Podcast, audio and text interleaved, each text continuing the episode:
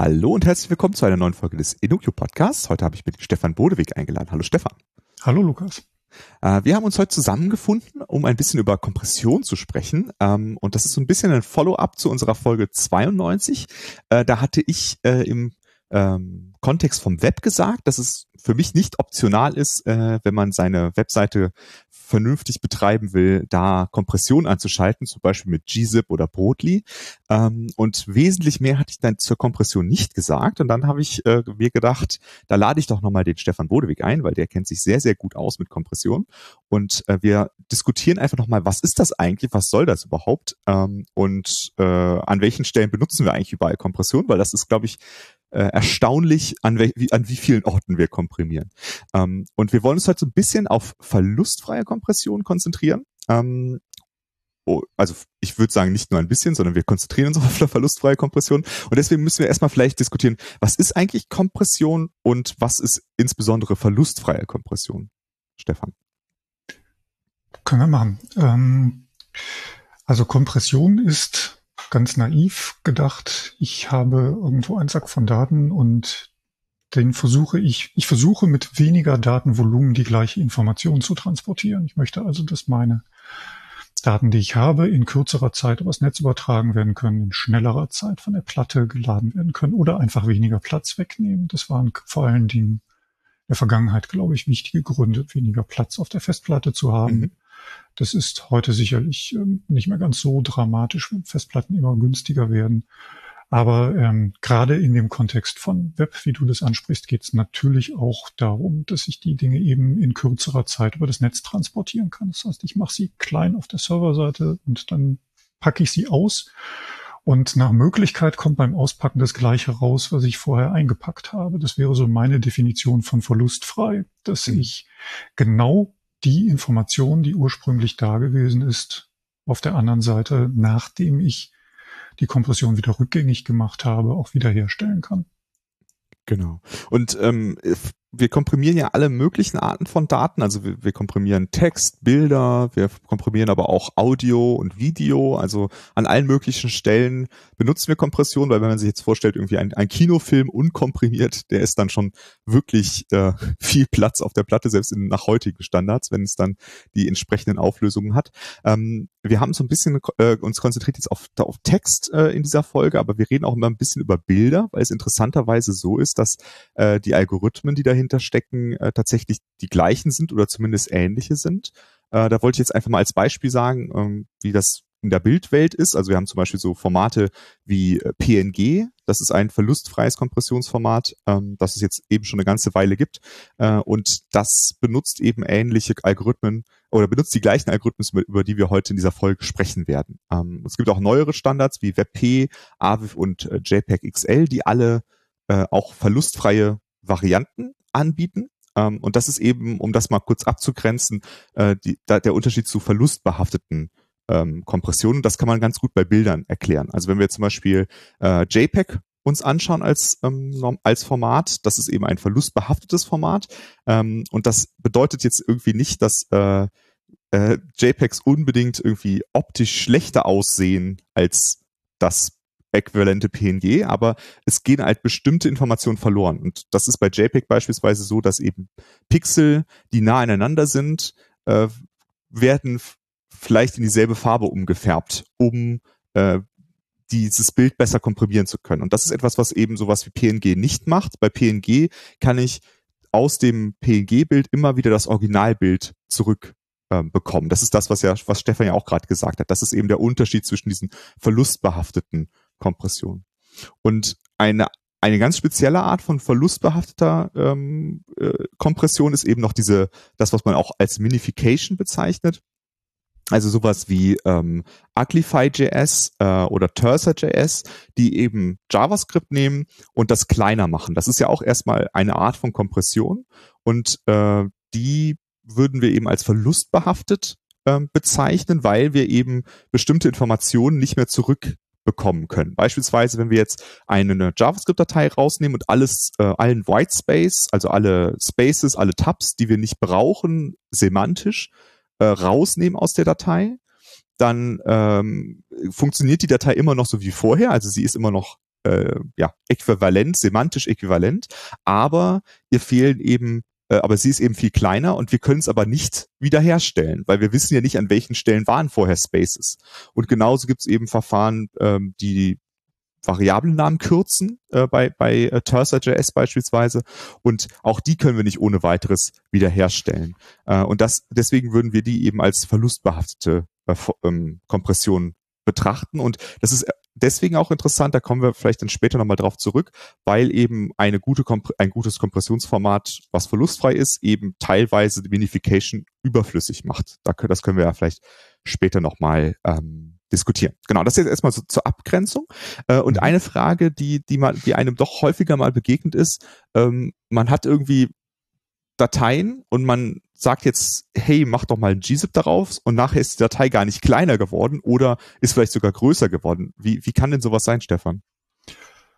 Ähm, ganz grundsätzlich, ohne dass wir da jetzt tief in die Mathematik einsteigen, ist es so, dass bestimmte Inhalte sich überhaupt nicht eignen, komprimiert zu werden. Wenn wir uns vorstellen würden, das wäre andersrum. Also ich würde tatsächlich die Datei mit, nehmen wir GZIP komprimieren und sie wird danach kleiner dann hätte ich wieder eine neue Datei und die könnte ich dann ja nochmal gzip komprimieren, wenn die Annahme wäre, dass ich jede Datei beliebig verkleinern könnte. Das mache ich dann einfach so lange hintereinander, bis nur noch, weiß ich nicht, ein Byte oder ein Bit übrig bleibt. Das kann nicht funktionieren. Also ganz offensichtlich muss es in gewisser Art und Weise Grenzen geben und es gibt ähm, eben so eine gewisse Obergrenze äh, oder eine Untergrenze von, von Datenvolumen, unter die werde ich nicht runterkommen. Das wird mir nicht gelingen, Daten unter ein bestimmte, ein bestimmtes Volumen zu komprimieren, weil ich ansonsten anfangen müsste, Informationen zu verlieren.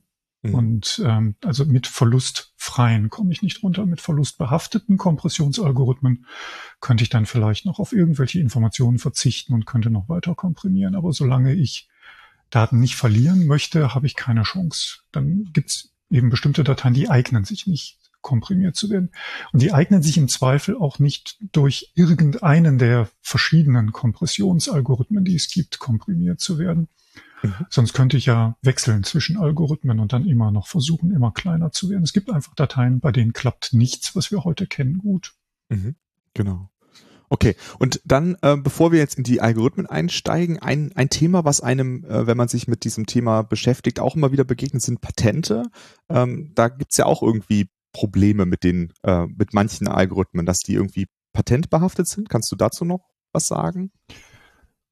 Ähm, das, was möglicherweise heute das Bekanntere von den Patentstreitigkeiten, da hat es durchaus mehrere gegeben in der Vergangenheit, ähm, ist, ist das CompuServe und ich glaube auch noch ein paar andere Patente rund um das Grafikformat GIF oder GIF, ich bin gar nicht so genau sicher, wie man das ausspricht, ähm, gehalten hat. Das war irgendwann Ende der 80er, Anfang der 90er, glaube ich, dass sie dieses Patent gewonnen haben und das ist dann ein bisschen höher gekocht in den 90ern. Und das ist so in der Entstehungszeit von PNG dann auch. PNG ist ein Stück weit sogar als Reaktion auf diese Patentstreitigkeiten, die da waren, entstanden. Es gibt's aber auch, wir werden später nicht viel später, aber gleich irgendwie noch ein bisschen über einige von den Algorithmen sprechen. Arithmetic Encoding, also arithmetische Codierung, hatte mehrere Patente, die dann in der Geschichte beispielsweise dazu geführt haben, dass das BZIP2-Format, das der ein oder andere vielleicht kennt, sich gegen Arithmetic Encoding und für Huffman Encoding in, an einer Stelle, wo man sich zwischen zwei verschiedenen Algorithmen entscheiden konnte, entschieden hat, um ähm, ja, solchen vielleicht auch nur gefühlten Patentschwierigkeiten aus dem mhm. Weg zu gehen. Ja. Ja, manchmal ist es ja auch einfach nur die Angst davor, dass man eventuell Patentschwierigkeiten bekommen könnte, die einen dann davon abhalten. Ne? Ja. Genau. Okay, dann, dann lass uns doch direkt mal in die äh, grundlegenden Algorithmen eintauchen. Ähm, also ich hatte ja schon äh, eben gesagt, dass äh, wir eben bestimmte Sachen sowohl in Text als auch in Bildformaten äh, wiederfinden. Ähm, bevor wir jetzt über die ähm, ja, verschiedenen Familien von Algorithmen sprechen. Äh, kannst du noch etwas dazu sagen, wie das mit, mit Streams und Blöcken in der Kompression ist?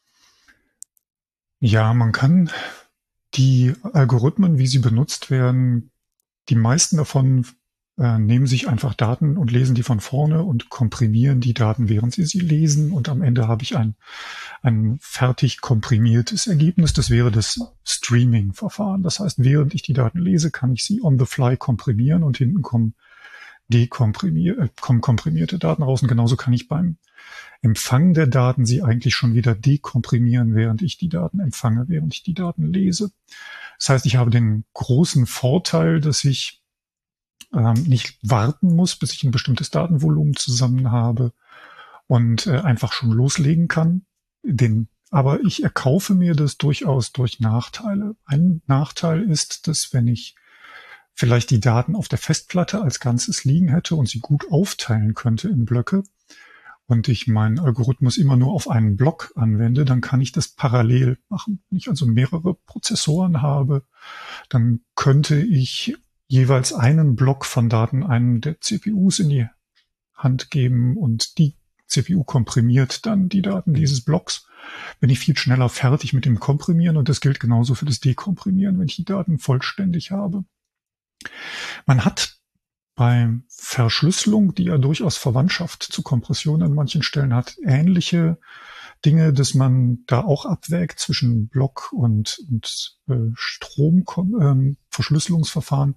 Ähm, da kann man sehr kleine Blöcke wählen und so ein bisschen die Vorteile von Blöcken bekommen, ohne die größeren Nachteile, dass ich eben warten muss, äh, auf mich zu nehmen. Das, das klappt bei Kompression nicht ganz so gut weil ich bei Kompression, wir werden das später, wenn wir auf die Algorithmen gucken, ähm, noch ein bisschen stärker sehen. Da hilft es, wenn die Blöcke groß sind, wenn ich also möglichst viel Kontext habe, möglichst viel von den Daten kenne, die ich da komprimieren möchte, um ein möglichst gutes mhm. Ergebnis mhm. zu erzielen. Okay. Okay, dann äh, lass uns doch mal einsteigen in, in die Algorithmen. Also ich glaube, die, also zumindest von meinem Wissen, so die älteste Idee, die bis heute immer noch super relevant ist in dem Codierungsbereich, äh, ist äh, von, von da, äh, David Huff, Huffman ähm, erfunden worden, diese Huffman-Codierung oder Huffman-Coding. Ähm, die ist von 1952, also ja, gibt schon eine ganze Weile. Ähm, kannst du erklären, was ist, was ist Huffman-Coding und warum kann ich damit Daten komprimieren? Bin ich sicher, wie, wie einfach oder schwierig das werden wird, Algorithmen ohne mhm. Whiteboard und Malen zu erklären, aber wir können es ja. zumindest versuchen. Ähm, die Kernidee, glaube ich, von Huffman ist, dass man feststellt, dass nicht alle Symbole, wenn wir jetzt erstmal über Text sprechen, nicht alle Buchstaben in einem Text gleich häufig auftauchen. Wir aber in der Art und Weise, wie wir Text repräsentieren, ASCII-Zeichensatz, wenn wir über englische Texte reden. Da brauchen wir ein Byte pro Buchstaben. Das heißt, mhm. egal wie häufig so ein Buchstabe vorkommt, auch für ein X brauche ich genauso viel Information, um das X zu übertragen, wie ich brauche, um ein E zu codieren. In der englischen Sprache wie auch in der deutschen ist E deutlich häufiger als ein X. Ähm, das ist ja eigentlich vielleicht nicht ideal und unter Umständen gewinnen wir was, wenn wir sagen, ich benutze weniger Datenlänge, also vielleicht nur drei Bits oder sowas in der Art für besonders häufige Symbole und erkaufe mir das dadurch, dass ich viel mehr 20 Bits oder sowas für besonders seltene Symbole verwende und dann mhm. gehe ich mit Statistik ran und äh, schaue mir die Datei an, die ich da habe und stelle fest, in welcher Häufigkeit tauchen welche Symbole auf und überlege mir, wie ich diese Symbole nach möglichst kurzen ähm, auf, oder möglichst gleich nach ihren Wahrscheinlichkeiten verteilt oder ihren Häufigkeiten verteilt auf das Kürzeres abbilden kann. Und bei Huffman finden wir da so einen binären Baum, auf dem das Ganze abgebildet wird. Das heißt, jedes Symbol besteht aus so einer Bit-Sequenz, auf die ich abbilden kann. Und äh, dabei muss ich dafür sorgen, dass ich, wenn ich von vorne anfange zu lesen, nicht immer ganz eindeutig weiß, welches Symbol ich habe. Wir können mal so ein, so ein fiktives Beispiel nehmen, dass wir sagen, wir haben in unserem Text überhaupt nur A's, B's und C's auftauchen. Und die Hälfte davon sind A's und jeweils ein Viertel sind B's und C's. Dann könnte ich, wenn ich Huffman durchdenke, sagen, meine A's benutze ich nur das eine Bit 0 und wenn meine B ist 1-0 als 2-Bit-Sequenz und meine C ist 1-1 als 2-Bit-Sequenz und sie also von vorne lese und ich sehe als erstes eine 0, weiß ich, dass es ein A sein muss. Wenn ich eine Eins finde, gucke ich dahinter auf das nächste Bit und weiß, ob es ein B oder ein C gewesen mhm. ist. Und ähm, wenn ich mir also eine Datei angucke, die eben nach so einer Verteilung da gewesen ist, dann, wenn ich vorher, weiß ich nicht, 100 A's und jeweils 50 B's und C's gehabt habe, dann sind es 200 Zeichen und die komprimiere ich, wenn ich das stattdessen mit 100 mal einem Bit für die A's und 50 mal zwei Bits für die B's und C's, komme ich auf 200 Bit statt auf ähm, 200 Zeichen, die wir ursprünglich mhm. gehabt haben. Das ist schon eine relativ starke Kompression und das unabhängig davon, wie genau in der Datei sich eigentlich die A's, B's und C's verteilen, sondern ich habe damit die Möglichkeit einfach nur, indem ich mir kürzere Symbole ausgedacht habe für meine Zeichen, deutlich kleiner zu werden. Ja. Aber dabei ist es ähm, irrelevant, ob jetzt äh, drei Cs hintereinander kommen oder ähm, ein C, dann ein B, ein, dann wieder ein äh, A oder sowas. Das ist für Huffman Encoding irrelevant. Also die Reihenfolgen spielen keine Rolle. Zumindest wenn wir das in dieser Form, wie ich es gerade beschrieben habe, auf den, Einzelfach, den einzelnen Buchstaben herunterbrechen. Mhm. Man könnte sich natürlich vorstellen, dass man statt ein Buchstaben Dinge nach ihrer Verteilung sich anzugucken, gleich auf längere Dinge geht, dass man Worte oder mhm. so etwas in so eine, einen Baum einbaut. Im Endeffekt baue ich aber eine Art Dictionary auf, also so ein Verzeichnis, bei dem ich eben Symbole auf kürzere Symbole abbilde und das in beiden Richtungen eindeutig hinbekommen kann. Mhm. Und diesen Baum muss ich dann natürlich auch auf der anderen Seite, die dekomprimieren soll, in irgendeiner Art und Weise mitteilen. Ich muss also zusätzlich zu den ähm, den A's, B's und C's, wie ich gerade gesagt habe, ähm, muss ich dem Programm, das das Ganze wieder dekomprimieren soll, sagen, und im Übrigen, meine Null ist das A, mhm. 1-0 ist das B und 1-1 ist das C. Das muss irgendwie auf der anderen Seite ankommen. Das müssen wir also irgendwo getrennt in irgendeiner Art und Weise übertragen. Und wenn wir da auf kompliziertere Dinge als einen Buchstaben gehen, wenn wir da ganze Worte haben, können wir, kann man sich vorstellen, dass der Baum sehr groß wird. Dann ja verliere ich möglicherweise auch gleich wieder eine ganze Menge von dem, was ich gewonnen habe, wenn ich das mit übertragen muss.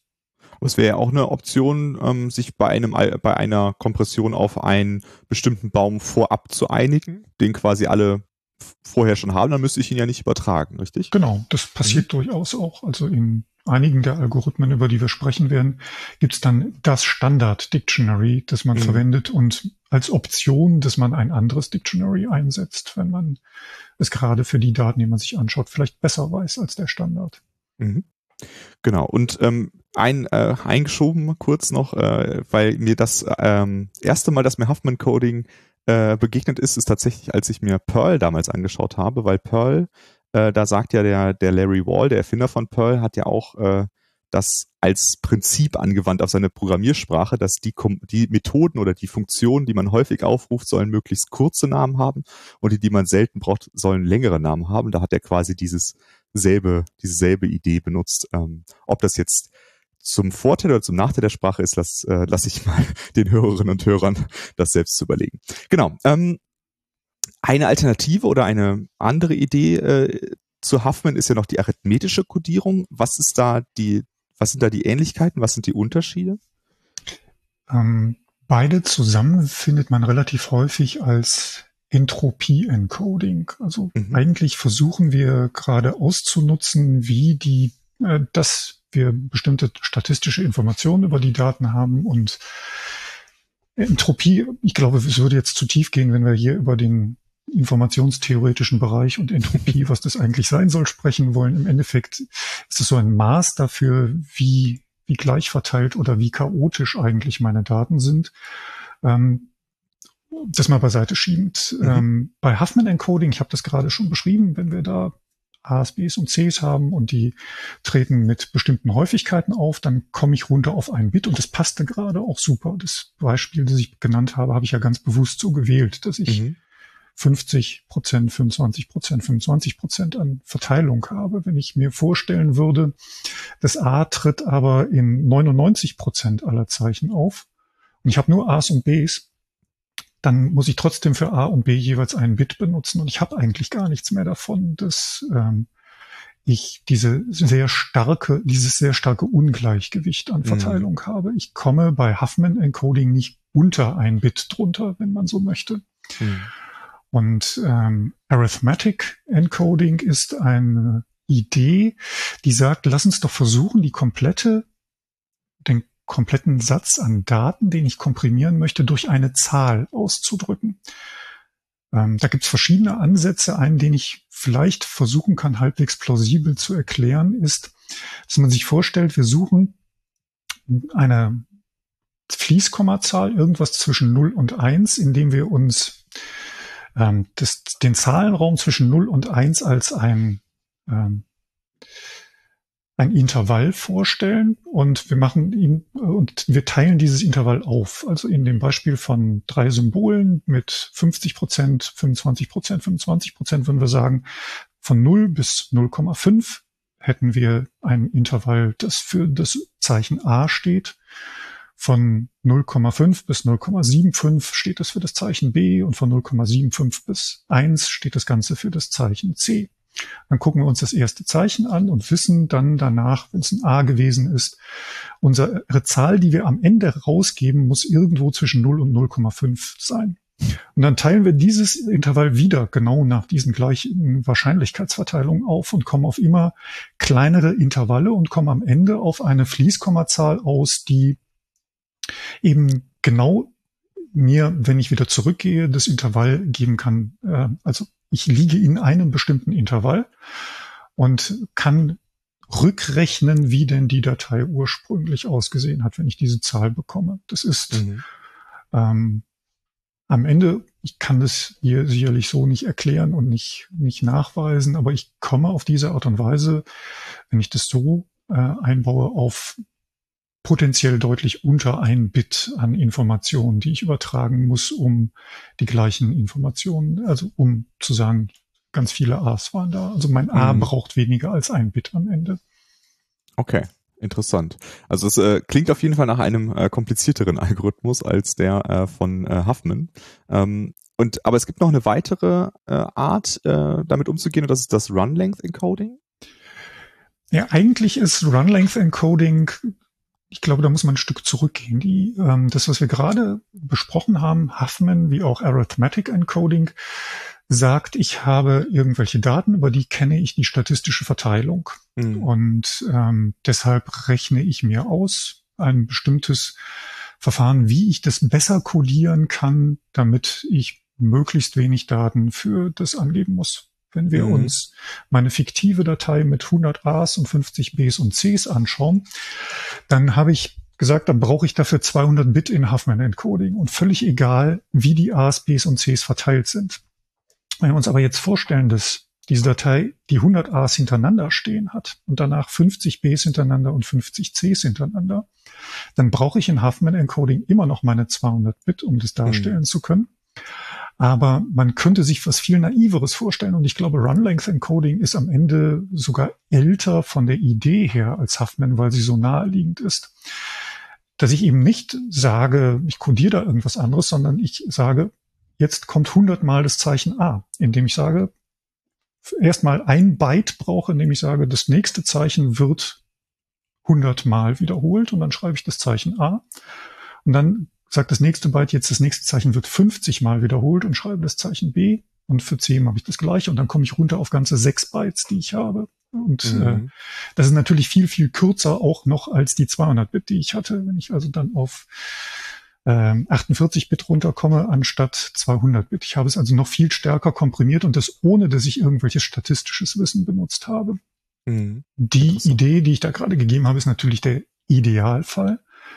Ähm, Im schlimmsten Fall, ich habe überhaupt keine Wiederholung von Zeichen, äh, blase ich damit meine Daten eher auf, indem ich eben vor jedem Zeichen sagen würde, das nächste Zeichen gibt's genau einmal und ähm, habe damit eher eine Verdopplung meines ursprünglichen Datenvolumens. Aber das sind so andere Ideen. Das, worum es eigentlich eher geht, ist zu sagen, ähm, wir haben mit Huffman und Arithmetic Encoding eine Möglichkeit für willkürlich statistische Verteilungen von Daten.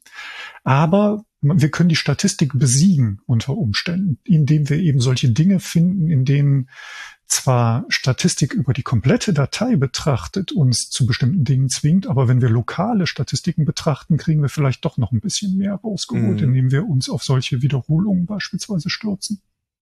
Aber was die alle gemeinsam haben, ist, dass ich das perfekte, in Anführungsstrichen, Wörterbuch nur dann ermitteln kann, wenn ich die gesamte, äh, gesamten Daten kenne, richtig?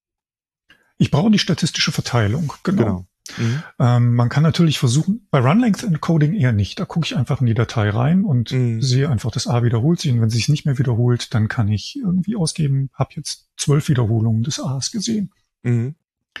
Da muss ich das vorher nicht wissen. Also das gehört schon in eine andere Kategorie von Dingen. Aber bei Huffman und Arithmetic Encoding brauche ich ein statistisches Modell.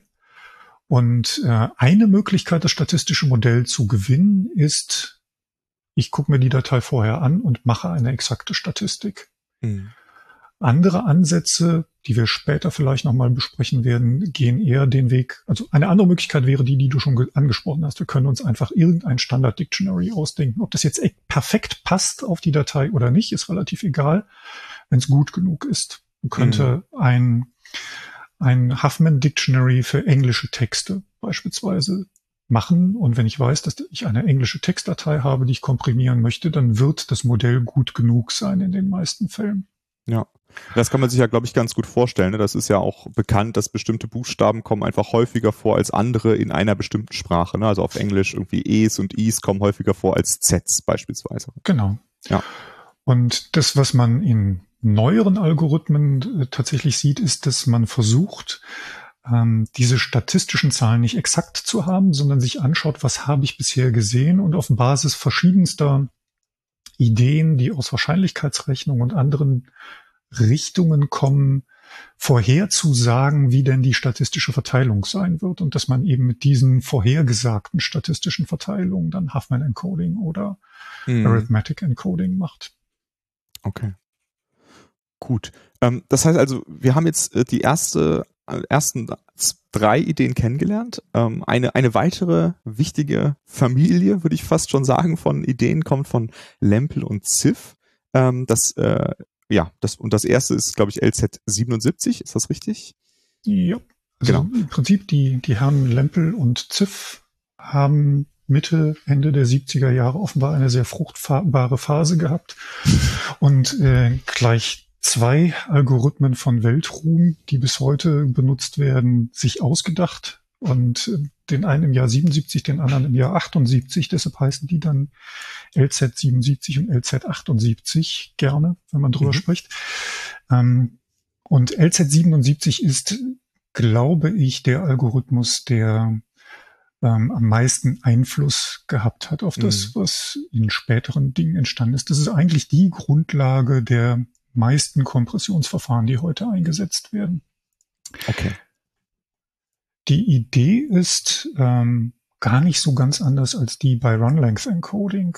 Ähm, ich suche nach Dingen, die sich wiederholen. Nur da, wo ich bei Run Length Encoding vielleicht auf ein einzelnes Byte geguckt habe, ist die Idee bei LZ77. Ich habe schon mal Daten gehabt. Ich bin also jetzt irgendwo in der Mitte meines Datenbestands und stelle fest, das, was ich hier jetzt gerade vor mir liegen habe, dieses Zeichen und die nächsten X-Zeichen, die ich mir angucke, die habe ich eigentlich vorher schon mal gesehen.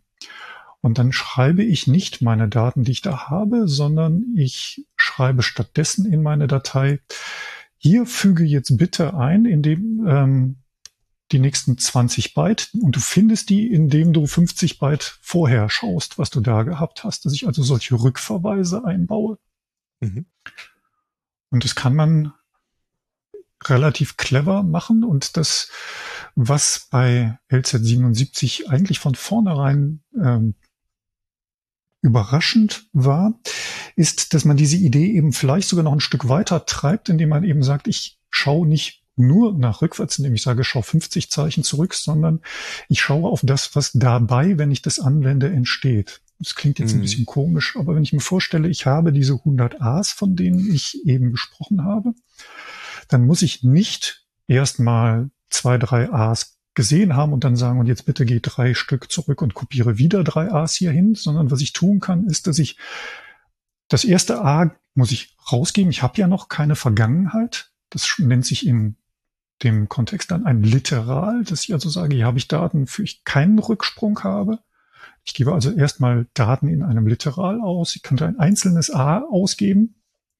Und beim zweiten Buchstaben könnte ich sagen, und jetzt geh bitte ein Zeichen zurück und kopiere von da an die Daten für die nächsten 99 Zeichen. Mhm. Also nicht genau zufällig, weil es das eine A ist, immer wieder das gleiche A zu wiederholen, sondern eigentlich das, was aus diesem Kopieren und Wiederholen entsteht, ähm, dass ich das nach vorne fortsetze. Das ist, glaube ich, gerade ohne Papier furchtbar schwierig zu erklären. Aber äh, der Trick besteht eben tatsächlich darin, dass ich vielleicht sogar in auch nach vorne guckend Daten mit kopiere, anstatt nur komplett aus dem zu nehmen, was mhm. hinter mir liegt. Okay, aber das bedeutet, dass diese, also dieses Verfahren ist besonders dann interessant, wenn ich viele Wiederholungen habe in meinem, äh, in meinem kom zu komprimierenden Datensatz. Ist das richtig?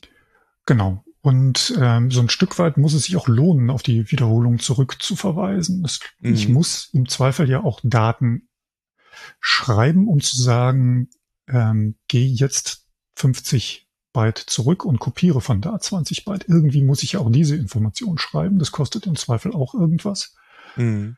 Ähm, da werde ich dann schon ein paar Byte für benötigen, um das hinschreiben zu können. Also muss das, was ich aus der Vergangenheit hole, auch lang genug sein, damit sich das lohnt. Wenn ich am ja. Ende mehr brauche, um zu sagen, geh da hinten hin zurück, ähm, als die eigentliche Datenmenge gewesen ist, die ich da wiederholen möchte, dann lohnt sich es auch nicht mehr. Aber in real existierenden ähm, Dateien finden wir das ja relativ häufig, dass wir Wiederholungen haben. Also mm. bei, bei Bildern kann man sich das relativ leicht vorstellen, wenn die naiv kodiert sind. Ähm, Schwarz-Weiß-Bitmaps, die vielleicht nur aus Nullen und Einsen bestehen. Äh, da wären dann große weiße Flächen vielleicht äh, ganz viele Einsen und große schwarze Flächen ganz viele Nullen. Dann hätte ich eben ganz starke Wiederholungen, die da drin sind. Und in Texten haben wir sicherlich Worte, die immer wieder auftauchen oder Silben, die immer wieder auftauchen, auf die ich zurückverweisen kann, wenn ich mir ja. XML-Dokumente, HTML-Dokumente anschaue, die Tags, die darin auftauchen, so ein kleiner Diff sind dann vier Zeichen, die ich wahrscheinlich ziemlich häufig in einer HTML-Seite finde, auf die ich zurückverweisen kann. Das ist schon mhm. sehr, sehr effizient, was ich da finde.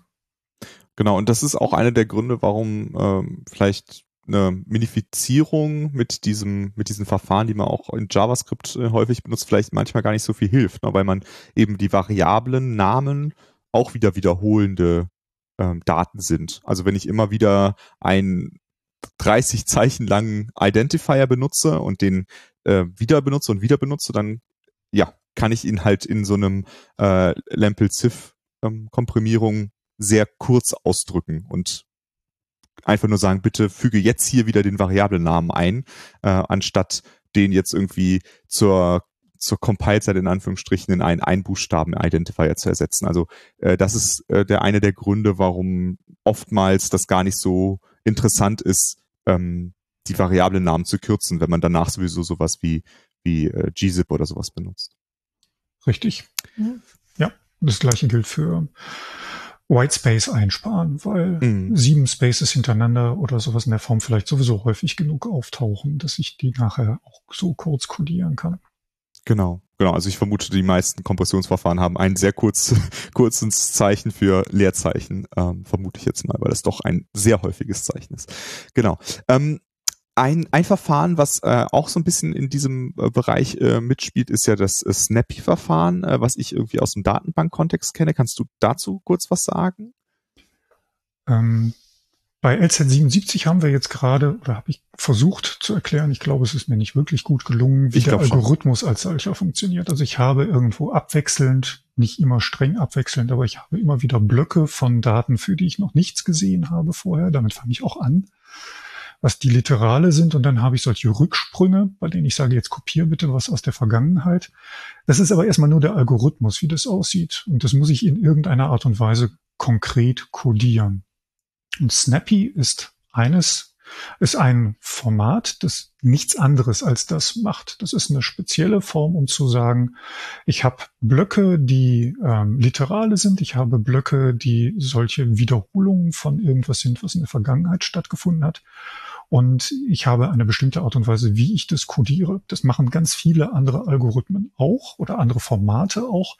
Die packen dann möglicherweise noch zusätzlich etwas mehr hinzu. Bei Snappy hat man sich ganz bewusst ausschließlich auf äh, genau dieses Anwenden von LZ77 oder vielleicht ich habe das vielleicht gerade, wir reden jetzt nur über Lempel und Ziff. Mhm. Tatsächlich haben ein paar andere Leute noch das ganze Verfahren erweitert, das dann aus LZ77 häufig eher formal richtiger wäre es dann LZSS, weil ein Herr Storer und ein Herr Schimanski da noch Weiterentwicklungen ähm, zu beigetragen haben. Aber die beschränken sich in Snappy eben genau auf diesen puren Algorithmus mit einer bestimmten Codierung und machen nicht mehr als das. Mhm.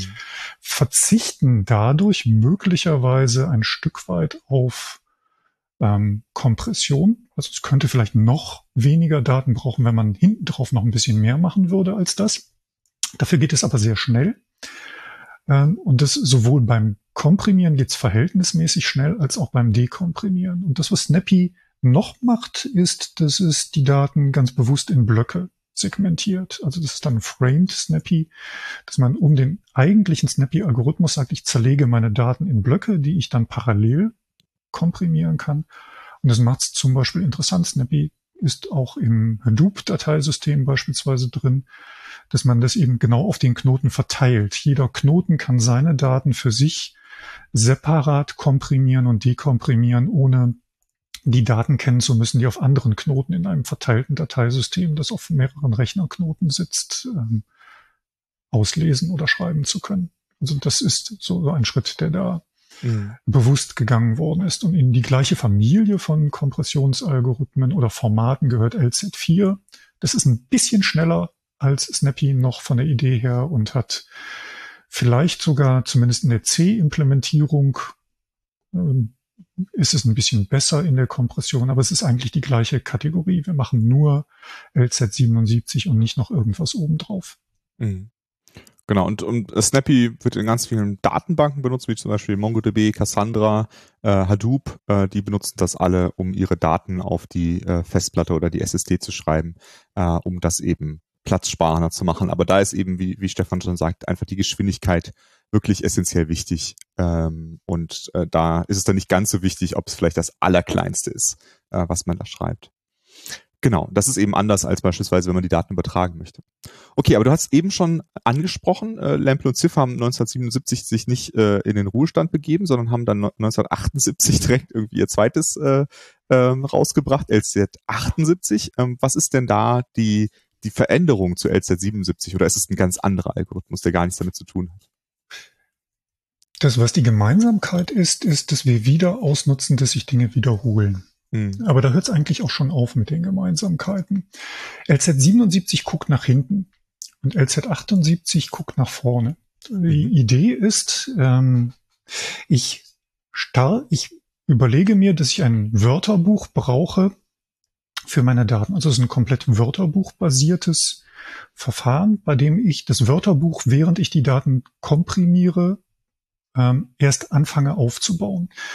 Ähm, die, die einfachste Idee ist zu sagen, ich benutze für jedes Symbol, bleiben wir bei Texten, die in einem 8-Bit-Zeichensatz sind, ASCII oder so etwas, ähm, und ich benutze 9 Bit pro Symbol. Und äh, ich starte mein Wörterbuch, indem ich das schon mal initialisiere, damit dass ähm, die 8 Bit meines ASCII-Zeichensatzes sind genau die ersten 256 Zeichen, die in meinem Wörterbuch drin stehen, das aber eben zwar ähm, ja durch ein Bit mehr eben doppelt so viele Daten aufnehmen könnte. Ähm, wenn ich dann anfange zu codieren, dann sage ich, ich sehe hier ein A, dann schreibe ich auf den Strom 9 Bit, die sagen, das A ist da gewesen. Dann gucke ich mir das nächste Zeichen an und schaue, habe ich diese Sequenz von A und folgendem A eigentlich schon mal gesehen? Habe ich dafür schon einen Eintrag in meinem Wörterbuch? Das ist in den 9 Bit noch nicht drin. Ich bin gerade erst beim zweiten Zeichen angekommen. Dann schreibe ich dieses A auch raus. Aber ich merke mir dann im ersten freien Slot meines Wörterbuchs die Sequenz AA und die kriegt jetzt ein neues Symbol. Mhm. Und so treibe ich das weiter. Und beim Dekomprimieren macht es der, ähm, die Software, die dekomprimiert, ganz genauso. Die sieht das erste A, und sieht das zweite A und weiß, okay, jetzt habe ich also das zweite, die Sequenz von AA ist der zweite Eintrag in meinem Wörterbuch und baut während der Dekompression ähm, genau das gleiche Wörterbuch auf, das beim Komprimieren aufgebaut worden ist. Und ähm, so treibe ich das weiter. Und je länger ich das mache, desto ähm, mehr sammle ich dann möglicherweise Sequenzen ein, die länger sind und wo es sich dann gelohnt hat, die tatsächlich in das Wörterbuch abzulegen. Aber da wird erstmal ohne irgendeine Statistik, ohne irgendwas vorher zu wissen, das Wörterbuch einfach dynamisch zur Laufzeit aufgebaut. Mhm. Wenn ich jetzt gesagt habe, mit 9-Bit kann man das Ganze machen, wird man irgendwann feststellen, das Wörterbuch ist voll. Was tun wir jetzt an der Stelle? Und da unterscheiden sich dann verschiedene konkrete Implementierungen, wie diese Idee von LZ78 weitergetrieben wird. Manchmal lässt man ab der Stelle das Wörterbuch wachsen. dass man sagt, okay, sowohl der komprimierende als auch der dekomprimierende ähm, Algorithmus weiß, jetzt ist das Wörterbuch mit seinen 9 Bit voll, jetzt benutzen wir ab jetzt 10 Bit auf beiden Seiten. Oder ich fange einfach von vorne an und sage, okay, setzen wir zurück und äh, fange einfach neu an zu codieren, was bei einigen von den konkreten Fällen, wo LZ78 oder in der Weiterentwicklung von ähm, Herrn Welch, der noch dazugekommen ist, ist dann LZW, ähm, wo man dann vielleicht feststellt, das Wörterbuch, das wir da haben, ist eigentlich gar nicht mehr so toll. Das hat am Anfang gut gepasst, aber inzwischen hat sich irgendwas in den Daten verändert und so richtig passt das Ganze nicht mehr ineinander. Eigentlich finden wir gar nicht mehr die Hits oder wenn wir was finden, dann brauchen wir dafür viel zu viele Bit. Das sieht gar nicht so toll aus.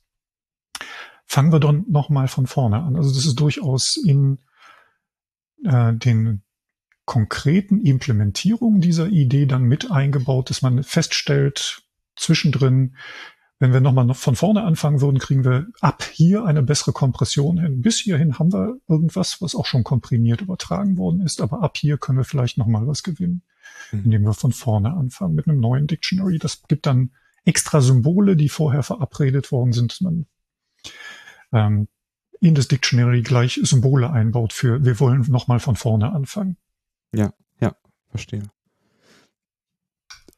Und äh, das ist ähm, genutzt wird LZ78 eben tatsächlich in GIFs. Deshalb ist mhm. das irgendwo auch so ein bisschen mit in dieser Falle von patentbelasteten Algorithmen geraten und hat, glaube ich, danach ähm, weniger Beachtung gefunden als LZ77 alleine schon deshalb, weil man eben immer diese Patentproblematik im Hinterkopf mhm. hatte.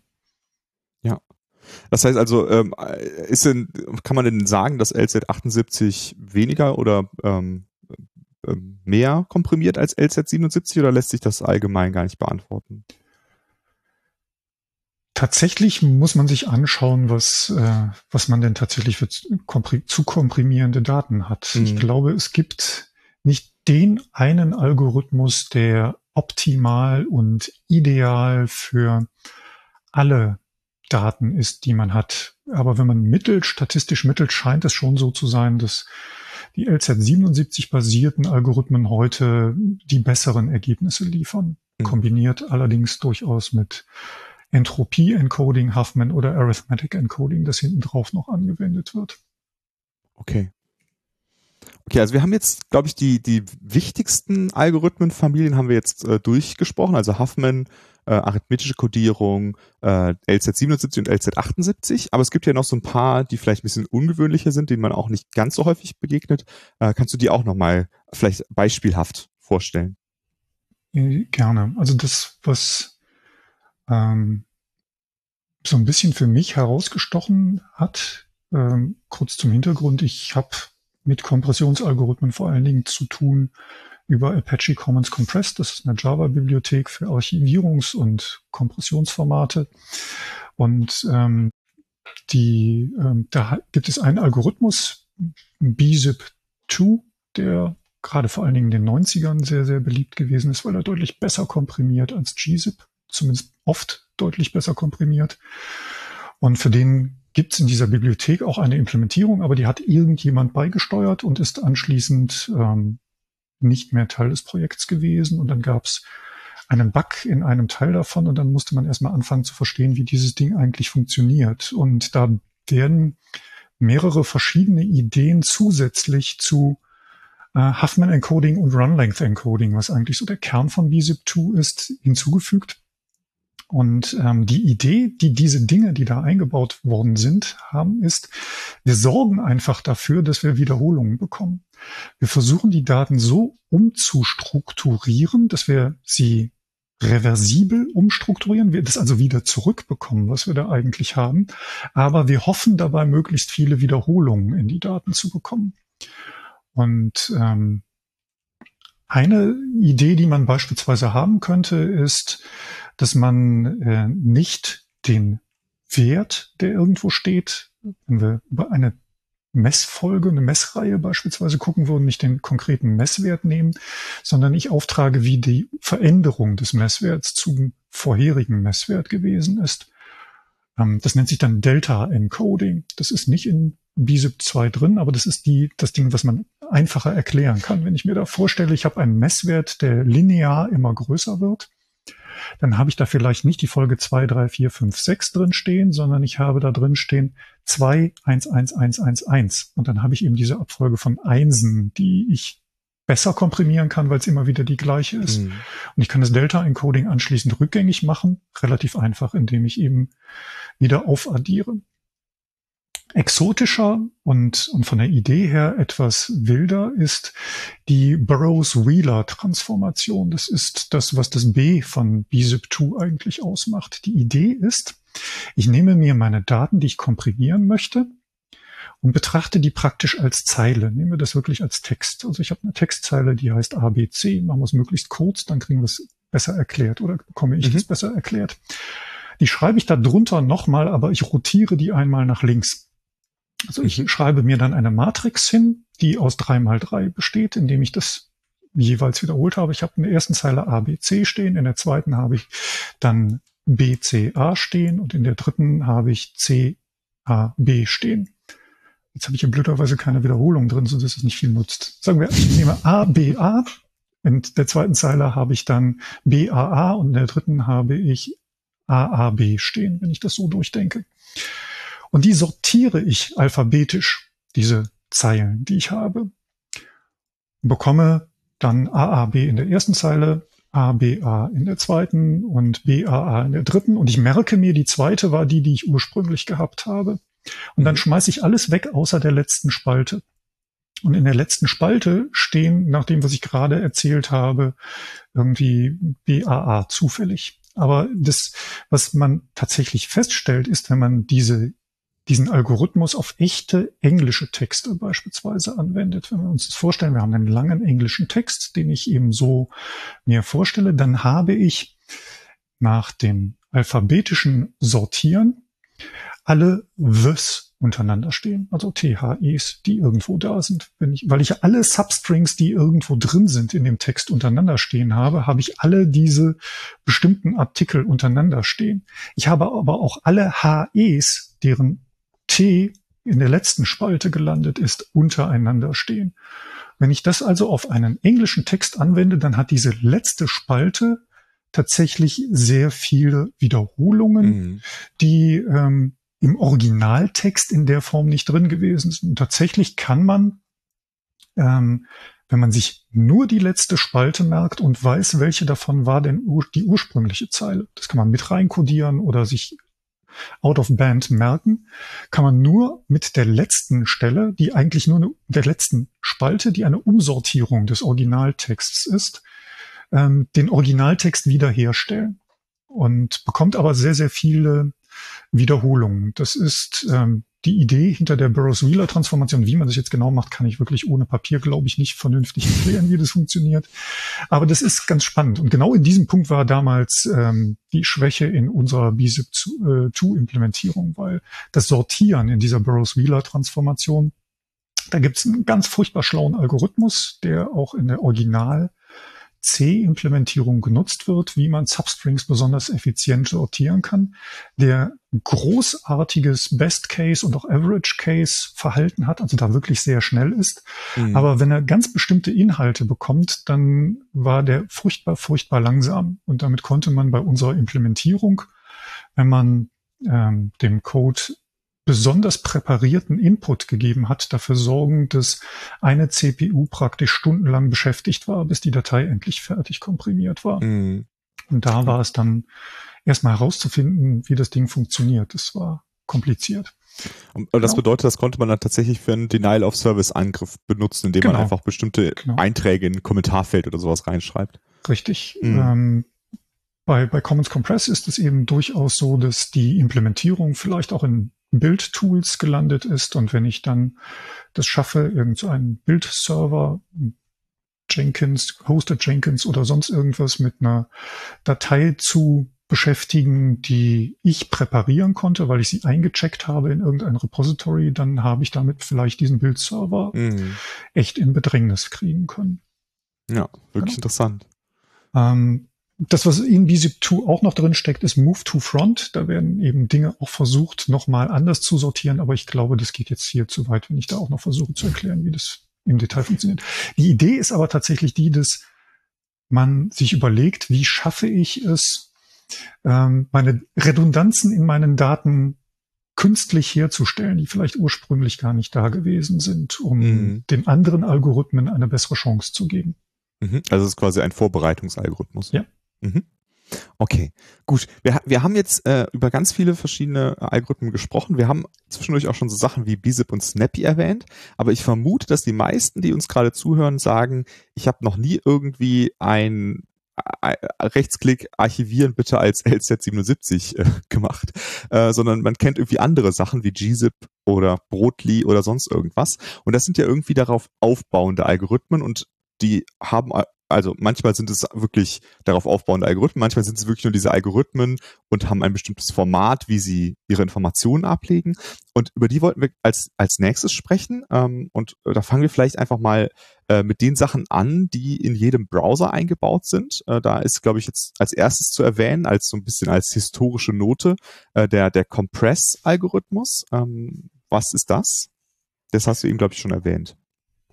Bin ich gar nicht sicher, ob ich es erwähnt habe. Compress mhm. ähm, kennen alte Unix-VeteranInnen möglicherweise als Kommandozeilentool, das dann Compress auch tatsächlich heißt. Ähm, und die Dateien haben dann üblicherweise so ein großes Z als Endung gehabt, wenn man damit komprimiert hat. Das ist ein sehr, sehr altes Unix-Tool, das ähm, so alt kann es nicht sein, weil es LZ78 können muss. Also zumindest ist es dann von Ende der 70er oder Anfang der 80er. Im Endeffekt, weil Compress benutzt LZW. Also das, das LZ78 mit kleinen ähm, Einsprengseln am Rande, mit mhm. einigen Ideen, wie ich wachse mit meinem Dictionary ähm, zur Laufzeit, wenn es notwendig ist. Mhm. Genau, und äh, das ist äh, tatsächlich auch das äh, der gleiche Idee, die in äh, GIF oder GIF und äh, TIFF drin sp äh, sprechen, G, J und T. Ähm, genau. Äh, und das ist tatsächlich, das ist, hatte ich gar nicht mehr auf dem Schirm äh, in allen Browsern immer noch unterstützt als Format, obwohl man das, also in der Praxis benutzt man das, glaube ich, heute nicht mehr. Also ich begegne dem auf jeden Fall in der Praxis nicht mehr. Ähm, was, was man aber schon häufiger sieht, ist tatsächlich ja Deflate. Ähm, was ist denn Deflate und wo finde ich denn das? Deflate kommt eigentlich ursprünglich aus dem ZIP-Archivformat. Phil Katz, der ZIP in den 80ern, glaube ich, ähm, erfunden hat. PK-ZIP, Phil Katz ZIP war da irgendwie auch das Programm, mit dem man diese Archive hergestellt hat.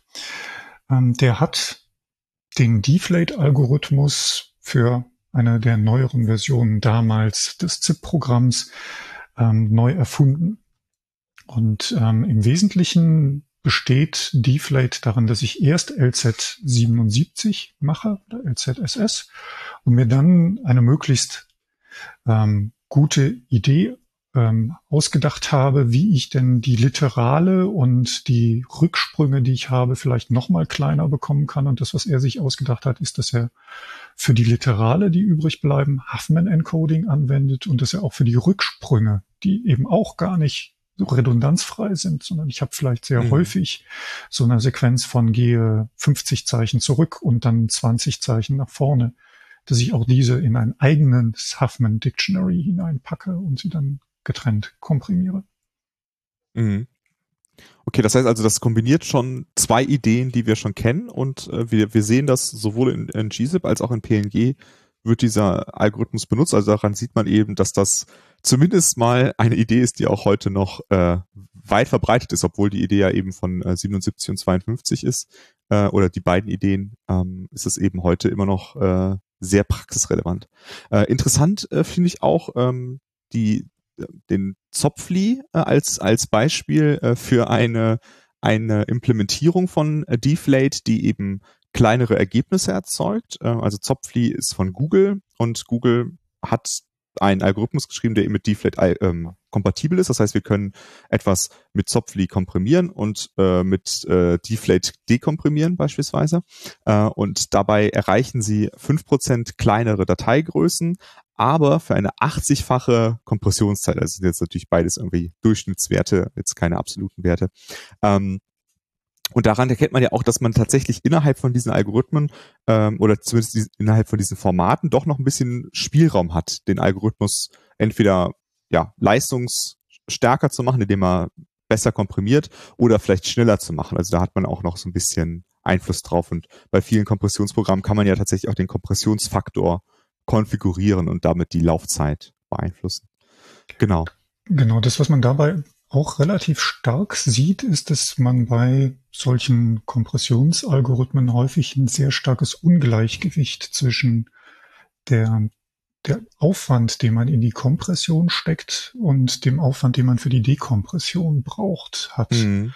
In ganz furchtbar vielen Algorithmen ist es der Fall, dass die Kompression erheblich mehr Zeit benötigt, erheblich mehr Ressourcen benötigt als die Dekompression. In dem Fall von mhm. Zopfli ist es ja sogar so, dass der Prozess, der dekomprimiert, gar nicht mal weiß, dass am anderen Ende Zopfli beteiligt mhm. gewesen ist. Das für den Prozess sieht es aus wie ein Deflate Stream.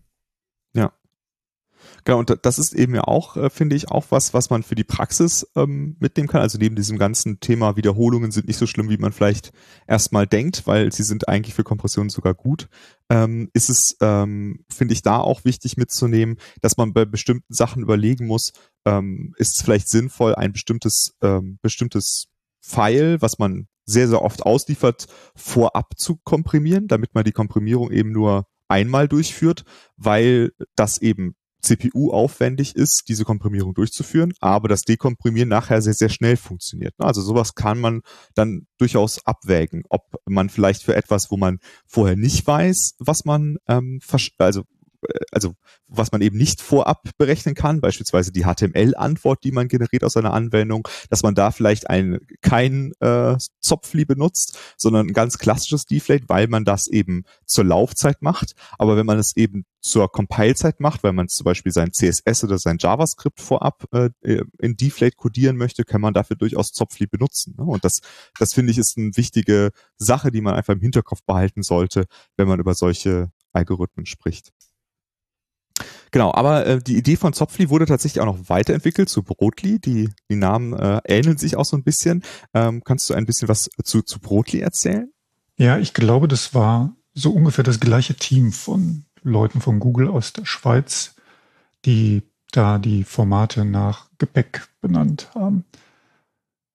Genau. Ähm, anders als bei Zopfli benutzt Brotli nicht direkt Deflate. Es benutzt ähnliche Zutaten, es verwendet auch LZ77 für Rückreferenzen und für Verweise und Huffman Encoding für die Länge der Rücksprünge oder für die Literale selber. Aber mischt die Dinge ein bisschen anders zusammen und benutzt einige der Tricks, die man bei Zopfli gelernt hat, auch um in Brotli etwas besser komprimieren zu können. Das, was aber entscheidend hinzukommt noch, ist, dass bei der Definition des Brotli-Formats ein statisches Wörterbuch, ein Dictionary hinzugefügt wird, dass sowohl die Software, die die Daten komprimiert, als auch die Software, die die Daten dekomprimiert kennt, dass man also nicht extra übertragen muss.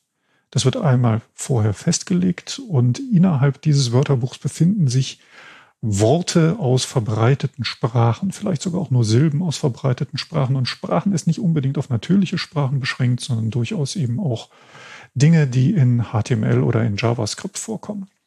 Und wenn ich dann die Daten komprimiere, kann ich eben nicht nur Rückverweise auf ähm, Daten machen, die schon vorher enthalten waren in meinem Datenstrom, sondern ich kann auch verweisen auf dieses statische Wörterbuch und kann damit ähm, Daten komprimieren als Verweis auf das Wörterbuch, ohne dass ich sie einmal zumindest als literal in den Strom geschrieben haben muss, wie ich das bei Deflate tun müsste.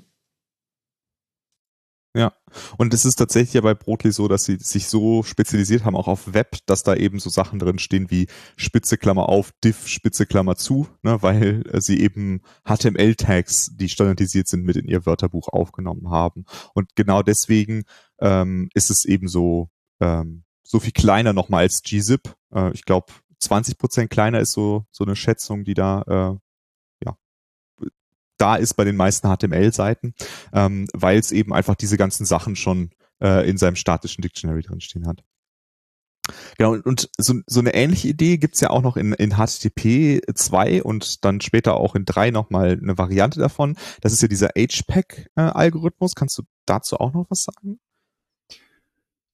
Ein Problem, das, ich glaube, das, das hast du schon mit anderen Menschen auch besprochen. Ihr habt auch über HTTP 2 mhm. schon ähm, eine Folge gehabt.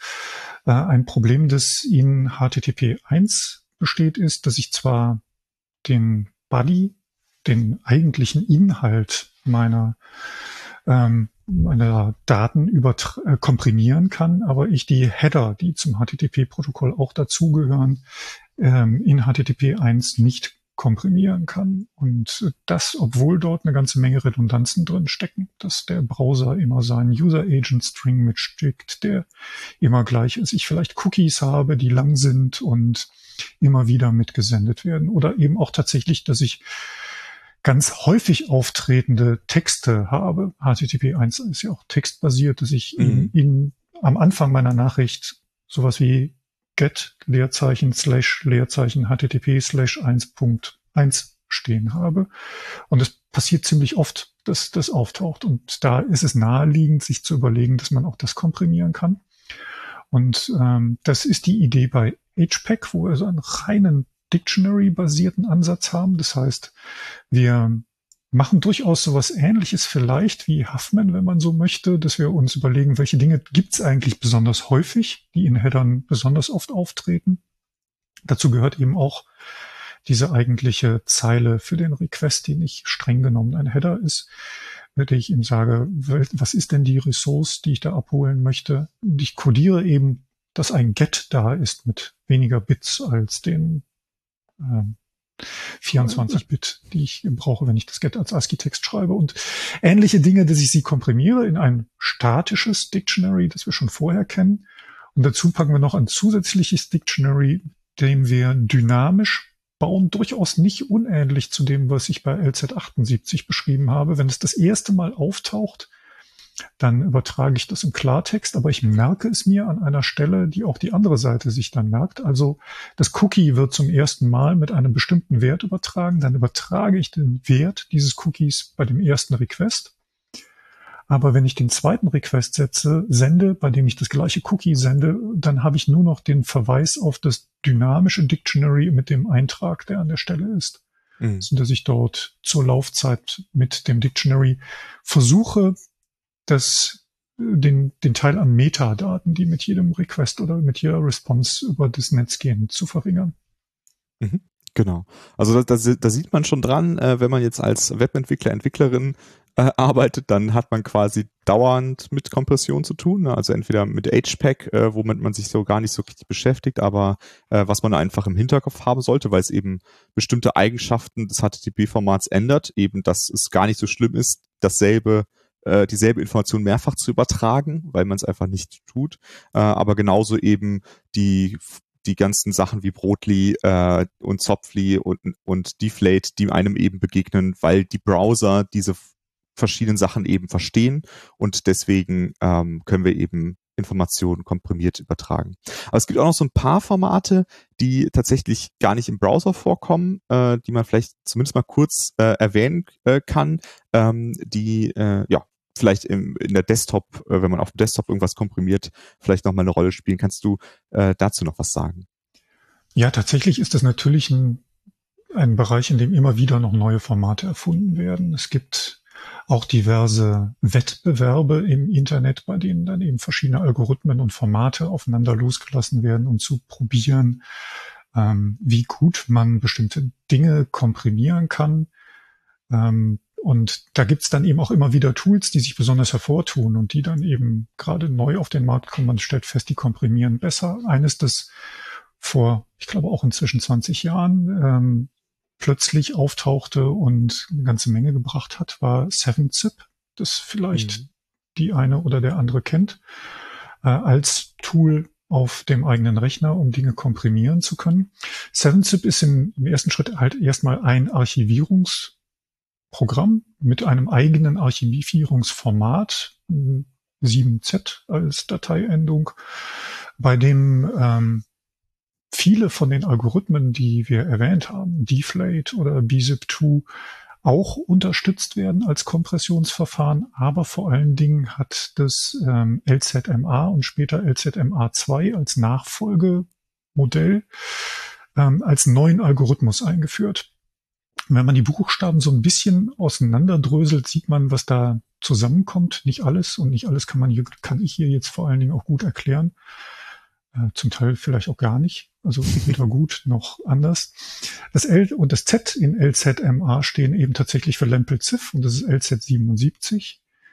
Ähm, und das A hinten steht für Arithmetic Encoding. Da, wo mhm. Deflate Huffman verwendet, um Literale und Rücksprünge ähm, zu codieren, wird hier Arithmetic Encoding tatsächlich genauso ein Range Encoding mit Intervallen, wie ich das versucht habe zu beschreiben verwendet. Und das M in der Mitte steht für Markov.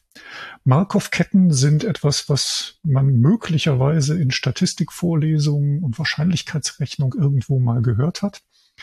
Im Wesentlichen geht es dabei darum, auf Basis der Daten, die man gesehen hat, ein statistisches Modell über die Daten zu erstellen und Vorhersagen zu treffen, welches Bit als nächstes auftauchen würde. Ähm, das, was in LZMA 2 anders ist und in LZMA als in Deflate, Deflate guckt tatsächlich auf ganze Bytes. Und LZMA guckt auf Bitfolgen und komprimiert Bitfolgen, geht also unter die Bytegrenzen und versucht die Wahrscheinlichkeit dafür, dass das nächste, was kommt, ein 0 oder ein 1-Bit ist, zu berechnen und darauf das Arithmetic Encoding zu machen. Und eben die Größen der Intervalle werden im Endeffekt durch solche Markov-Ketten vorhergesagt und auf Basis dessen, was bisher an Daten da gewesen ist. Das ist von der Implementierung her natürlich irgendwie ziemlich aufwendig. Ähm, man bekommt damit sehr, sehr gute Kompressionsergebnisse und auch die Dekompression ist recht flott, so dass eben die 7-Zip-Files deutlich kleiner gewesen sind als die ZIP-Files im mhm. Normalfall. Ähm, in so einer ähnlichen Ecke sitzt das ähm, RAR-Format. Das ist gar nicht mal so viel älter, jünger als LZMA2. Also für mich liegen RAR und 7-Zip irgendwo nah beieinander. Ich bin mir gar nicht so ganz sicher, welches eher da gewesen ist. Das vor allen Dingen in der Windows-Welt relativ verbreitet gewesen ist. Ich glaube, mhm. es hat eine ganze Weile gedauert, bis ich auf dem Linux-Rechner ein Unra gehabt habe, was auch so ein bisschen mit den Lizenzen zusammenhängt. Ra ist eigentlich ein kommerzielles Stück Software.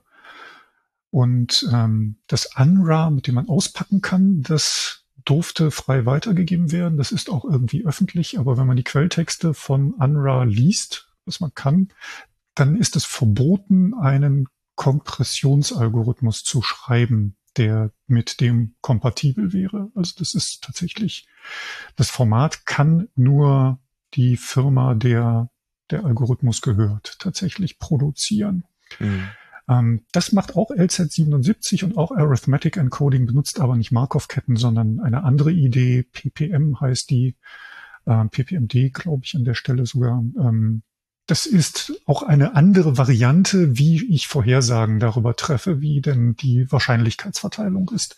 Das ist genau das, wo eigentlich am stärksten dran gearbeitet wird sehr viel äh, von den anderen Formaten, die da sind, besteht eben tatsächlich darin, dass wir LZ77 machen, genau wie das Deflate macht, ähm, dass wir auf andere Art und Weise die, das, den Entropy-Encoding-Schritt machen, nicht Huffman, sondern Arithmetic Encoding in irgendeiner Art und Weise und einen guten Trick uns ausdenken, um die Wahrscheinlichkeiten, die statistische Verteilung für die Daten hinzubekommen, ohne dass wir die Datei vorher komplett gelesen haben müssen, mhm. mit der wir eben die optimale Verteilung hinbekommen könnten, sondern das tatsächlich on the fly zu tun. Und in so einer ähnlichen Ecke, ein bisschen neuer, also relativ neu ist Z-Standard, das kommt von Facebook. Ähm, das ähm, auch genau so eine Kombination von Dingen ist, dass man unten drunter in, in komprimierten Dateisystemen unter Linux inzwischen findet. Und ähm, von dem zumindest angestrebt wird, dass es dann vielleicht auch irgendwann die Browser unterstützen, dass das auch eine Alternative zu Deflate, Compress und Brotli in der Browser-Unterstützung werden kann. Die Ergebnisse mhm. sind durchaus gar nicht so anders als das, was man bei Brotli erzielt. Es geht vielleicht ein bisschen schneller manchmal, dafür ist die Kompression nicht so gut. Also das sind eben immer solche Stellschrauben, an denen man drehen kann.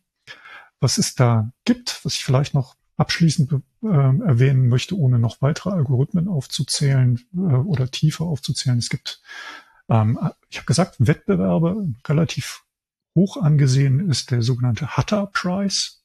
Hutter ist der Name des Stifters dieses Preises, der sich ausgedacht hat, ich habe hier ein bestimmtes Textfile und ähm, je nachdem, wie stark man es schafft, das zu komprimieren, kann man, wenn man der Erste ist, der es schafft, das auf weniger als zehn Prozent der Originaldaten zu komprimieren, dann kann man möglichst viel Geld gewinnen. Das mhm. ist ähm, tatsächlich was, was immer wieder mal geschafft wird. Und der momentan führende, da geht es um eine Datei, die in der Gegend von einem Gigabyte groß ist, Text, die komprimiert werden soll, schafft es diesen Text auf ungefähr 13 Prozent der ursprünglichen Größe zu komprimieren. Das okay. ist ähm, Pack ist so eine Familie von Algorithmen und das sind dann eben Dinge, die auch sehr, sehr spezialisiert möglicherweise werden, wobei Pack eher gerade versucht, nicht spezialisiert zu sein. Da werden mhm. verschiedenste statistische Modelle zusammengeführt, um Wahrscheinlichkeitsverteilungen zu bilden. Okay. Das ist, äh, also da sieht man ja, dass es äh, tatsächlich die, die Entwicklung noch nicht zu Ende ist. Super. Dann, dann danke ich dir, Stefan, für, für diesen äh, wirklich tiefen äh, Überblick über äh, diese ganzen Algorithmen und Formate, die es in dem Bereich gibt. Und ähm, ja, wenn, wenn du nichts mehr zu ergänzen hast, würde ich sagen, äh, den äh, Hörerinnen und Hörern äh, bis zum nächsten Mal und äh, dich werden wir bestimmt auch demnächst im Podcast nochmal hören. Danke dir. Gerne. Dann auf Wiedersehen. Tschüss.